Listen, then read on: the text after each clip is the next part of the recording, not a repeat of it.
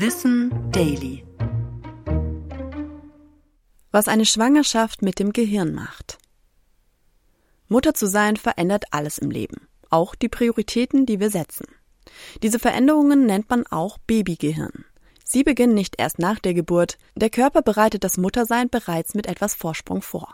Forschende des Francis Crick Institute in London haben die Entstehung des mütterlichen Verhaltens untersucht. Dafür wurden die Gehirne von Mäusen in der Zeit ihrer Schwangerschaft und danach erforscht. Bei ihnen zeigte sich, dass die Schwangerschaftshormone auf bestimmte Hirnregionen so einwirken, dass sie die Nervenzellen teils komplett neu verdrahten. Als Folge daraus reagieren Mütter ausgewählter und intensiver auf von ihren Kindern ausgelöste Reize. Mütter sind also mehr auf die Überlebenssicherung der Kinder fokussiert. Wie auch bei der Milchproduktion bereitet sich der Körper schon vorher auf das Muttersein vor.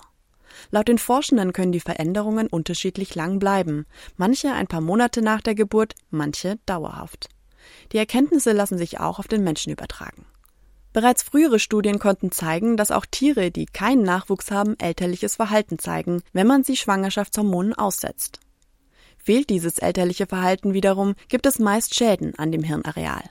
Das hat letztendlich große Auswirkungen darauf, wie Mutter und Nachwuchs auch später noch miteinander interagieren. Dabei spielt aber auch das soziale Umfeld eine große Rolle bei uns Menschen. Ich bin Anna und das war Wissen Daily, produziert von Schönlein Media.